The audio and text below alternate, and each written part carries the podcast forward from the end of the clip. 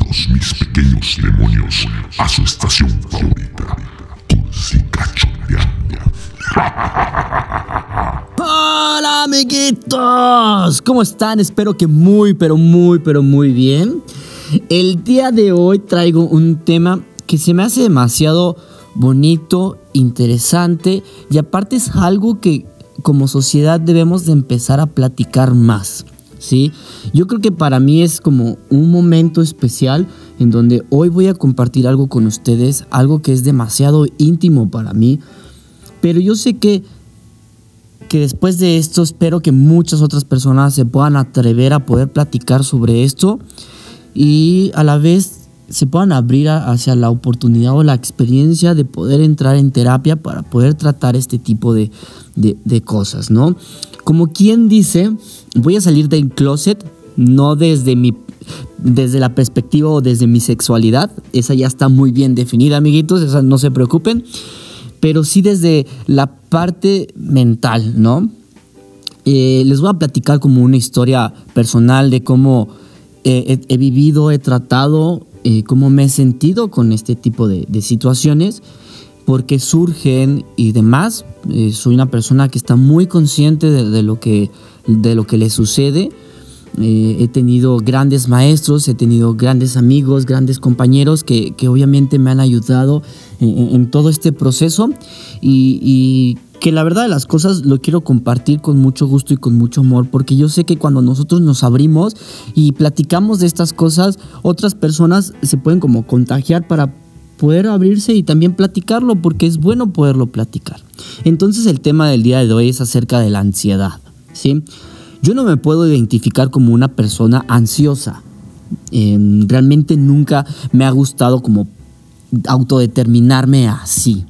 Pero sí soy una persona que le gusta tener como el control de las situaciones. No puedo decir que siempre, pero sí la mayoría de las veces estoy siempre como analizando la situación, viendo qué puedo hacer y cómo lo puedo controlar, ¿no? Pero vamos a, vamos a irnos un poquito más hacia atrás para poder entender como el contexto, ¿no? Bueno, yo desde que estaba muy chiquito, eh, recuerdo que, que, que, al final de cuentas, pues yo siempre tuve un desarrollo cognitivo, emocional y físico un poco, digamos, que más lento, más lento del promedio, ¿no? Entonces las personas eh, pues se vinculaban conmigo como si yo tuviera algún tipo de enfermedad o algo así en un inicio, después ya eh, entrando a terapia y demás, pues descubren que realmente eh, no era eso, no, no tenía ninguna enfermedad ni nada, simplemente yo tenía mi tiempo de desarrollo y ya.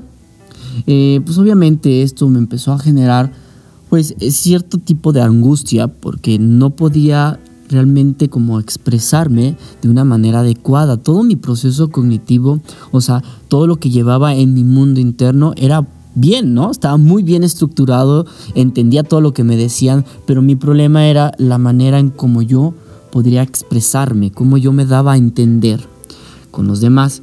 Es ahí donde se me complicaba, ¿no? Obviamente entré en, ¿cómo se llama?, en terapia de lenguaje, entré a a, también pues a, como desarrollar habilidades motrices para poder escribir mejor y demás. Eso fue con el tiempo. Y muchas de las personas se referían a mí ya después de que habían descubierto que no tenía nada malo, se referían como una como si yo fuera una persona como introvertida, ¿sí? De hecho, no pasa nada, César es introvertido, es introvertido, introvertido, introvertido. Y esa era siempre como la palabra que utilizaban cuando hacían una referencia de mí. Y la verdad de las cosas es que no era que yo fuera introvertido, yo siempre fui muy introspectivo, que eso es algo completamente distinto. Introspectivo era que todo lo analizaba, ¿sí? Todo, todo lo que pasaba enfrente de mí tenía que observarlo de una manera detenida, ver los detalles que estaban y poder entenderlo para poderme familiarizar con él. Es un proceso muchas veces un tanto natural, pero yo llegaba a un punto de la exageración, ¿no? Al punto de que si yo no analizaba algo, yo no podía entrar en acción. O sea, olvídense que yo iba a estar como quien dice el típico Ingesu, ¿no? No pasa nada, vamos a ver qué pasa. eso no, eso no puede pasar por mi mente. y, todavía batallo muchísimo como para poder desarrollar planes que, bueno, nos tomamos el riesgo, no hay pedo. No, o sea, batallo, verdaderamente batallo muchísimo, todavía tengo algo de ahí. y, y, eso pues evidentemente una persona que quiere estar constantemente eh, en control de todo lo que sucede, pues genera mucha ansiedad. Y más que nada es que siempre estoy como pensando en el futuro, qué va a suceder, ¿no? Qué tiene que suceder. Y entonces tengo que yo ver todo el panorama completo de las consecuencias de lo que pudiera suceder para poder yo tomar una decisión que me pueda como ayudar a decir, bueno, esta decisión la voy a tomar porque yo voy a tener esta consecuencia que eso es lo que yo quiero obtener, ¿no? Se escucha muy bonito en palabras, pero cuando lo haces de, manera, de una manera como muy compulsiva y, algo obsesiva, eh, te genera muchísima ansiedad, ¿no? Y y vaya, actualmente digamos que la ansiedad es un tema común, pero no lo podemos ver normal. ¿Por qué? Eh, porque al final de cuentas la ansiedad, bueno, es común y les explico por qué es común. Eh, actualmente vivimos en una sociedad donde la velocidad, la información que obtenemos, eh, todo va demasiado rápido nuestras vidas van demasiado aceleradas y a veces como que nos excedemos de esta velocidad. Nuestras mentes tienen que ir a unas velocidades impresionantes, ¿no? Y ya desde que estamos muy chiquitos podemos ver, de hecho podemos observar ahorita a, los pequeñitos ya con ciertos rasgos de ansiedad, con tics emocionales que, que, que, que te pueden dar a entender que están sufriendo un poco por ansiedad, ¿no? Las demandas sociales son demasiado altas, tan altas que pueden llegar a ser hasta fantasiosas, porque no somos tan perfectos, ¿no?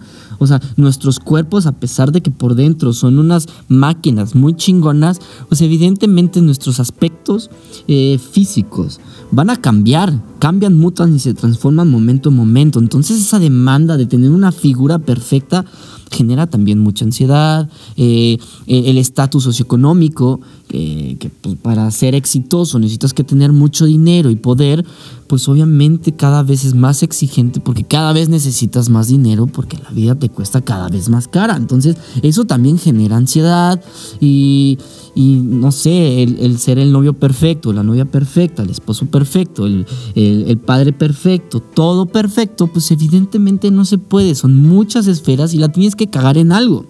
Y todo eso, a, la hora de tú hacer el análisis y decir, pues es que no voy a ser perfecto, te, te empieza a generar ansiedad, ¿no? Son como ciertas complicaciones que tú te vas generando por las puñetas mentales que te vas haciendo y evidentemente va a haber ansiedad. Todos en algún momento de nuestras vidas hemos tenido este tipo de episodios de ansiedad, ¿no? Y es normal en el sentido de que, pues bueno, volteamos a ver cómo es nuestra sociedad actualmente y pues sí, lo vamos a ver como replicado en muchas personas.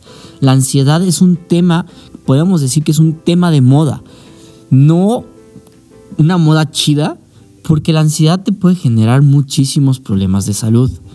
Yo lo entendí a la mala, lo entendí a la mala y me generé muchos problemas, por ejemplo, en mi tracto digestivo, eh, pues obviamente todo lo que era eh, problemas de, acidez estomacal. Eh, por ejemplo, en mi lengua, en mi lengua a veces me salían llagas, en las yemas de los dedos se me escarapelaban. ¿Qué otros, otros problemas pues, de salud? pues a lo mejor me enfermaba mucho del estómago, me extrañía y, demás. Casi todo se me iba a la parte del estómago. Soy como bueno, no que sea, pero era en ese momento y a veces suelo como replicar esta aprensión a muchos temas. Entonces, eh, eh, se me complica si no estoy consciente, se me complica un poco como poder soltar algunos temas y ahí estoy machacándolos una y otra vez y una y otra vez y una otra vez, analizándolos hasta que pueda encontrar como la perfección, ¿no? Entonces, pues también eso me genera muchísima ansiedad que evidentemente no me deja, no me deja salir hacia adelante, porque lo que nosotros tenemos que, recordar es que cuando tenemos, cuando estamos de una manera compulsiva y excesiva pensando en el futuro, nos va a generar ansiedad, ¿sí? De hecho, la ansiedad es exceso de futuro. Lo podemos ver así de una manera como demasiado práctica. Obviamente hay muchos otros factores, pero cuando estamos pensando mucho en el futuro, hay ansiedad, ¿no? Y digo, en cierto modo, tener como una noción de las consecuencias es bueno, ¿sí? Porque te hace estar consciente. Pero quedarte allá en el futuro y sin como disfrutar de tu presente, ese es el problema. ¿Por qué? Porque te estás perdiendo de toda una vida, de momentos espectaculares, de aventuras y de todo lo que puede suceder en tu presente. Realmente el presente es demasiado bello como para dejarlo pasar y a veces se nos olvida porque estamos tan mortificados en lo que pudiera pasar, ¿no? Y entonces eso es lo que también nos, repercute en nuestra salud y bastante. A lo mejor los síntomas que yo tuve eran síntomas demasiado leves. Verdaderamente soy afortunado en ese sentido de haber como haberme hecho consciente de esto a tiempo antes de que me generara algún otro problema muchísimo más grave. Yo creo que todos debemos estar como atentos a lo que nos sucede. Como les digo, es común, es muy común, más común de lo que piensan o sea, podemos voltear a ver a muchas personas que ahorita en estos momentos están sufriendo ansiedad. Y muchos van a decir, no, es que yo no sufro. ¿Por qué? Porque entendemos que la palabra sufrimiento es algo como muy, no sé, muy fuerte, muy doloroso. Pero se nos olvida una cosa, a veces nos hemos acostumbrado tanto a vivir con la ansiedad que ya se nos hace normal. Y nos identificamos con la ansiedad y decimos, es que yo soy así. Entonces, este sufrimiento ya ni siquiera lo, identificamos como un sufrimiento, sino lo vemos como parte de nosotros y eso no es normal, no, no, no debemos de sentirnos así, porque es una prisión, verdaderamente es algo que, algunas veces hasta no te da chance de, como de respirar, no, no puedes estar cómodo en un solo espacio, eh, tienes que estarte moviendo de un lado a otro a veces dices, es que yo soy con una persona con mucha energía, pero no es que tengas energía, si no puedes estar tranquilo en un espacio, es, quiere decir que tienes ansiedad, porque estás pensando en algo que no solucionaste a tiempo, ¿sí? Entonces, ¿qué podemos hacer? Bueno, a mí me han ayudado muchísimas cosas, muchas herramientas que he puesto en acción. La primera, yo creo que el primer paso es hacernos conscientes, de decir, sí, tengo ansiedad, no hay ningún problema, compadre. En serio, está padre poder decir, tengo ansiedad. Me preocupa mucho el futuro. ¿Qué es lo que, me, va a suceder de mí en un futuro? Bueno, entonces no hay ningún problema, ¿sí? Ya localizaste, ya, ya entendiste que tienes ansiedad. Entonces, ¿qué podemos hacer? Yo les voy a hablar de mi experiencia desde lo que a mí me, me funcionó, pero obviamente todo, todo, todo, todo, todo está fundamentado en el sentido de que ve con un especialista. ¿sí? Estos tips solamente son para el momento y poderlo solucionar el momento, como para que el episodio de ansiedad se disminuya y puedas tener la claridad mental como para poder tomar decisiones en ese momento, ¿va? Entonces, uno, el deporte. El deporte a mí me ha ayudado muchísimo. ¿Sí? Pero muchísimo como a, disminuir estos niveles de ansiedad para poder estar en contacto con otras personas. Porque una de las ansiedades que tengo es, eh, va vinculada hacia, obviamente, con, la interacción con otras personas, hacia socializar, ¿sí? Eh, me genera, de hecho, mucho problema aún todavía el pensar que que tengo que ir como a un evento social, que, que voy a una fiesta, y demás, entonces yo empiezo a generar muchas ideas acerca de ese entorno, ¿no? De que si no funciona, que si esto y la madre, y ni siquiera disfruto verdaderamente el momento, ¿eh? O sea, sí está cañón. Entonces, eh, el deporte me ha ayudado como a disminuir estos niveles y estas como puñetas mentales, mi continuo mental, se puede, mi continuo mental se, se disminuye el bullicio, el ruido que me hago, ¿no? Entonces como que me tranquiliza bastante. Evidentemente está vinculado por los procesos bioquímicos que, que, nosotros segregamos o que nosotros activamos cuando estamos eh, haciendo deporte. ¿Qué deportes? La natación y, el montañismo. Entrar en contacto con la naturaleza me ha ayudado mucho como a a disfrutar el momento, a, observar lo que hay ahí en ese momento, a olerlo, a sentirlo y demás. Y eso me ha ayudado a estar más presente. ¿Sí? Entonces empezamos. Uno, deporte. ¿Qué deportes? A mí me ha funcionado la natación y el montañismo. Dos, meditar. Meditar ha sido de, las herramientas más hermosas con las que, que, me he podido topar en esta vida, eh, porque gracias a la meditación he podido hacerme consciente. Y eso está muy cabrón. Porque estamos tan acostumbrados a, este, digamos, ya estamos en esta sinergia, a, esta velocidad, eh, ¿cómo se llama? Que, no, nos, no, nos, alcanzamos a detener y, y, a observarnos a nosotros mismos. La meditación es este espacio que te das para ti, para poderte voltear a ver y decir cómo estoy, cómo me siento. Y eso está muy chingón. Verdaderamente la meditación me ha ayudado mucho, sobre todo la meditación que va vinculada hacia la atención plena y hacia el análisis introspectivo. Ambas herramientas son buenísimas. Que si quieren después podemos ver ese tema como un poco más a fondo, las herramientas y cómo las podemos aplicar. Eh, otra herramienta que me ha ayudado muchísimo son las pausas conscientes. Las pausas conscientes es lo que estés haciendo, eh, no importa si estás en el deporte, si estás haciendo tareas, si estás en el trabajo, si estás comiendo o algo así, de una manera te vas a acordar de hacer una pausa. Puedes poner como una alarmita para que te avise de manera aleatoria y tú te detienes. Detienes todo lo que estás haciendo, observas qué estás haciendo y haces presencia mental. ¿Sí? Y a lo mejor puedes como decir, el día de hoy voy a trabajar, no sé, eh, analizar mis niveles de ansiedad. Entonces haces la pausa consciente, analizas tu nivel de ansiedad, revisas cómo está tu cuerpo, te haces consciente de tu cuerpo, haces presencia mental y continúas con lo que estabas haciendo. ¿Sí? Esa es otra herramienta que me ha ayudado muchísimo, las pausas conscientes. Eh, ¿Qué otra herramienta me ha ayudado mucho? Estudiar. Estudiar me ha ayudado bastante. Más que estudiar, también es, va vinculado hacia aprender cosas nuevas, ¿sí? como a, utilizar esta herramienta cognitiva que nosotros tenemos del aprendizaje y eso te da como mucha confianza para poderte mantener en el presente, como que mira, tengo estas herramientas y al amor sí es parte de alimentar tu ego, pero a la vez también sirve mucho como para sentirte bien.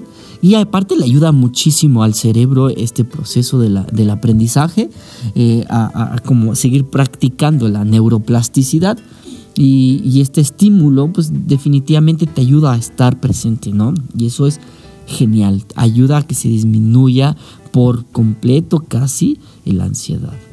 Y yo creo que esas son las herramientas más importantes que, que he utilizado en mi vida y creo que que ustedes las pueden usar en un momento de, un ataque de ansiedad. He tenido ataques fuertes, sí, he tenido ataques que me han llevado hacia el pánico. Muchas eh, de estas veces han estado como vinculadas hacia eh, tener que presentarme en un público muy grande, Por ejemplo, he, ido a la tele, eh, a la radio, he tenido presentaciones grandes y antes de ese momento, las primeras veces, me acuerdo que me, ha entrado la ansiedad y algo de pánico, que lo he controlado evidentemente porque te haces consciente, ya de algún modo ya, ya reconozco las manifestaciones físicas en mí sobre la ansiedad. Entonces cuando se empieza a manifestar la ansiedad en mi cuerpo, lo puedo detectar antes del ataque, porque si, se pone, si ponen atención en eso, se van a dar cuenta que primero se manifiesta en su cuerpo y después ya la emoción. Entonces, si te das cuenta, lo puedes detener. Y pues bueno, amiguitos, Espero que este tema les haya gustado, que les pueda servir como una referencia. Recuerden, siempre vayan con un especialista. Si se identificaron con alguno de estos puntos, vayan. No tiene ningún problema. El especialista les va a ayudar a reconocer todo esto y les va a dar herramientas muy chingonas que pueden aplicar para su vida para poder salir adelante. La idea es poder ser felices y disfrutar de nuestro presente. Y pues bueno, amiguitos, esto fue todo por el día de hoy. Espero que les haya gustado mucho el programa, que no se les olvide que estar compartiendo todos estos, eh, digamos, temas que son demasiado interesantes. Los quiero muchísimo y nos estamos escuchando de nuevo en Cursi Cachondeando. Los quiero.